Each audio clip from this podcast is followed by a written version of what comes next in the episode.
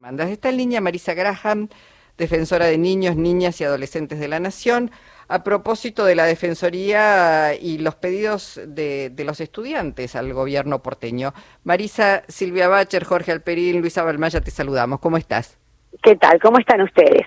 Bien, muy bien. Bueno, eh, no, no debe ser el único caso de un centro de estudiantes que envía notas, pedidos, en el Lengüitas pasó otro tanto, quizás no 17, pero sí hubo eh, insistencia y pedidos de autorización al rector para poder dialogar con este, las autoridades del ministerio. ¿Qué, ¿Cómo se puede ayudar a habilitar ese canal de diálogo? Bueno, a ver, este sí, son varios colegios, algunos con centros de estudiantes, otros sin centros de estudiantes, que están reclamando y este, nosotros le pedimos a las autoridades de la Ciudad Autónoma de Buenos Aires que de alguna manera abran este canal de diálogo, que no solo vaya dirigido a levantar las tomas, sino a resolver las causas que generan, en todo caso, la decisión de tomar una escuela. Eh, eh, las causas principales son tres, unas tienen que ver con las becas de refrigerio, que son o pocas o en mal estado, o, una carta como una suerte de, formulario de, pobreza que hay que llenar por, por internet, que no es sencillo, en fin, eso por un lado. Por el otro lado, el tema de las pasantías o, o este aprestamiento laboral, porque no son pasantías, este, y que tiene que ver con lo que, con, con las vocaciones de cada uno y las carreras y de cada uno y cada una, y por el otro lado el tema de infraestructura. Entonces, eh, lo que está haciendo el gobierno de la ciudad es tener un diálogo, pero un diálogo más que nada que fue dirigido a levantar las tomas más que a resolver estas cuestiones de fondo. Esto eh, hace, Marisa, que sea cíclico, porque los problemas no son nuevos. El Normal 5, por mencionar uno que está tomando ahora la escuela. Eh, muchas otras fueron levantadas, pero esta que está tomando ahora la escuela es un edificio histórico y las condiciones deplorables no empiezan hoy. Esto hace que sea cíclico el problema porque justamente se levantan las tomas, no se resuelven los problemas. Bueno, es, es una de las cosas que hablábamos hoy, ¿no?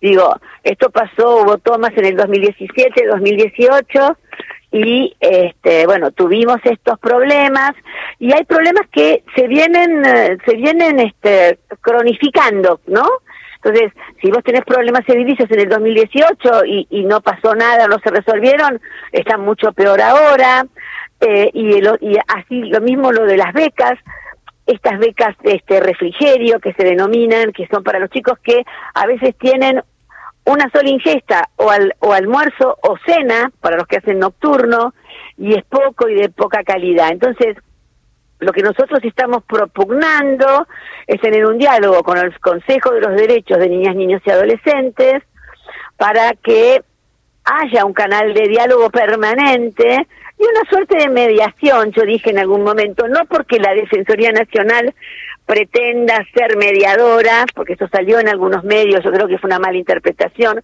Si tenemos que hacerlo, lo vamos a hacer sin ningún inconveniente. Mm. Pero lo cierto es que la ciudad tiene un montón de organismos que podrían y debieran cumplir este rol este, como por ejemplo el, este, el propio consejo, ¿no? Marisa, yo te interrumpo porque eh, entiendo la buena voluntad y es necesario que alguien medie, pero digo, el gobierno de la ciudad, particularmente Acuña, no dialoga con la legislatura de la Ciudad Autónoma de Buenos Aires, no va y da respuestas a, a todas las demandas que hay. Hace años que se están pidiendo vacantes para el nivel inicial y se incumple eso y no aumentan las vacantes. No y el presupuesto se va recortando poco a poco. Bueno, después vamos a hablar de educación especial también, allí hay también temas. Hay una cantidad de cosas, digo, parece difícil eh, entablar un diálogo o establecer un canal con un gobierno que no tiene el de la ciudad intenciones de escuchar ni dialogar, porque dice levanten las tomas, se levantan las tomas y no pasa nada. Bueno, te, te agrego otra cosa, es creo que es el único ministerio, eh, no solo de la ciudad, sino también del país, que jamás contestó un pedido de informes que le haya hecho la Defensoría Nacional a mi cargo. Es el único que no contesta. Ahora, nosotros estamos tratando de que cada jurisdicción, porque suponte que esto pasara también en Jujuy o, en Tierra del Fuego, que cada jurisdicción que debe ser la que garantiza los derechos de los niños cumpla este rol. Si nosotros no logramos eso, bueno, trataremos de hacer, de tener un diálogo nosotros, de generar un diálogo nosotros. Nosotros hace no mucho nos reunimos el defensor adjunto y yo con, eh, con el jefe de gobierno porteño y hablamos de algunos, algunas dificultades, incluso de la propia ley 114 de la ciudad que ya quedó un poco un poco obsoleta, de la institucionalidad de la, de, la, de la ciudad, y nos pusimos de acuerdo en varias cosas. Eh, eh, me parece que por, posiblemente haya algunas personas que tengan más ánimo, por lo menos, de resolver las situaciones de fondo.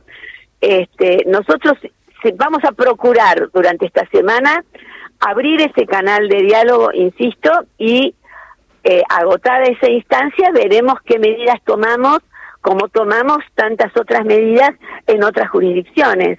Este, pero efectivamente yo creo que los esfuerzos que hizo el Consejo de los Derechos de Niñas, Niños y Adolescentes, estuvo incluso eh, algún defensor de la asesoría tutelar, estuvieron más encaminados a eh, levantar las tomas que a resolver estas cuestiones de fondo que como bien decía Silvia dentro si no se resuelven ahora el año que viene vamos lo vamos a volver a tener o a breve plazo lo vamos a poder y se va haciendo un embudo y una acumulación de temas. Acumulación, Marisa, porque estaba pensando en este proyecto ACAP, ¿no? Las actividades de aproximación al mundo del trabajo, que uno lee en distintos medios los testimonios de docentes, de mm, eh, adultos, adultas y de estudiantes, y la verdad que preocupa porque se parecen a las viejas pasantías que hubo que levantar, eso en el caso en eh, las universitarias, porque los trabajos que les mandan a desarrollar no tienen nada que ver con el estudio que que, tienen que,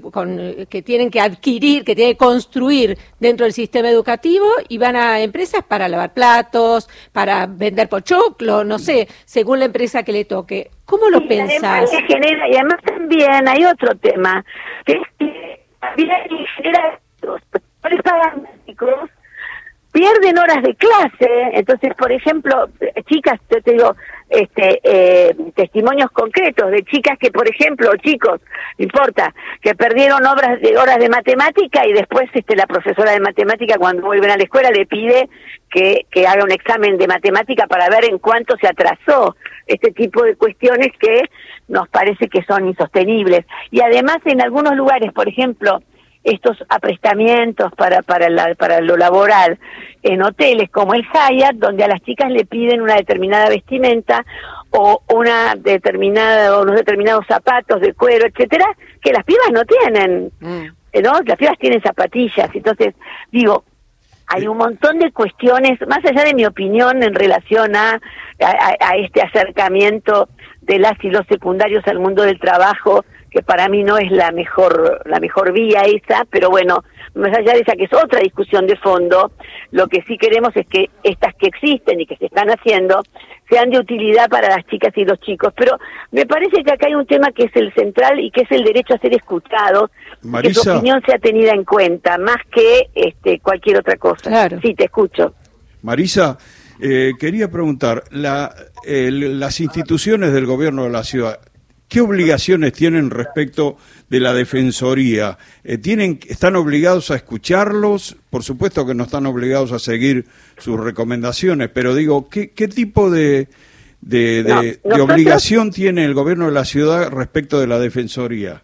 Mira, nosotros no somos un organismo de segundo grado de las defensorías o comisionado de los derechos del niño o como se llame en cualquier jurisdicción, por lo cual yo no tengo no tengo un poder vinculante, digamos, así como muchos siguen nuestras recomendaciones, incluso algunos miembros del Poder Judicial o del Ministerio Público de la Defensa, otros no. Ahora, este la legitimidad de de lo que nosotros de lo que nosotros queremos y para cada uno y para cada una de las chicas y chicos, nenas y nenes del país, es este es una cuestión de legitimarnos en, el accionar y garantizar los derechos de las pibas y de los pibes, en este caso de las y los adolescentes, más allá de el poder que tengamos sobre cada una de las jurisdicciones, provincias y ciudad autónoma de Buenos Aires. Es la legitimidad que nos da estar todas las, todos los días con las chicas y con los chicos en distintos en distintos momentos, en momentos donde hay diálogo, juego, creatividad, motividad y en y en otros momentos también donde este, bueno, hay reclamo, hay, hay insatisfacción, hay falta de escucha, ¿no? Mm. Este, me parece que por ahí pasa la cuestión y, eh, y, es, y en eso es lo que es en donde estamos trabajando. Hay un tema más del que te queremos preguntar y tiene que ver con el Colegio de Pilar, que se conoció en estos días, que dejó sin vacante a ocho alumnos con eh, discapacidad de algún tipo, en general son estudiantes, son estudiantes, son chicas y chicos de educación inicial y el director dice es para levantar la valla. Ahora, con la educación especial hay también una mirada de ir retrocediendo en el presupuesto, en la mirada inclusiva. Este es un caso concreto. ¿Lo conoces? Eh, a ver, nosotros estamos trabajando el tema de discapacidad, vamos a decir con sinceridad, es un tema que este que es atraviesa toda la República lamentablemente. Yo creo que hay una deuda en la República Argentina este en relación a cruzar estas dos vulnerabilidades, ¿no? Niñez y eh, discapacidades.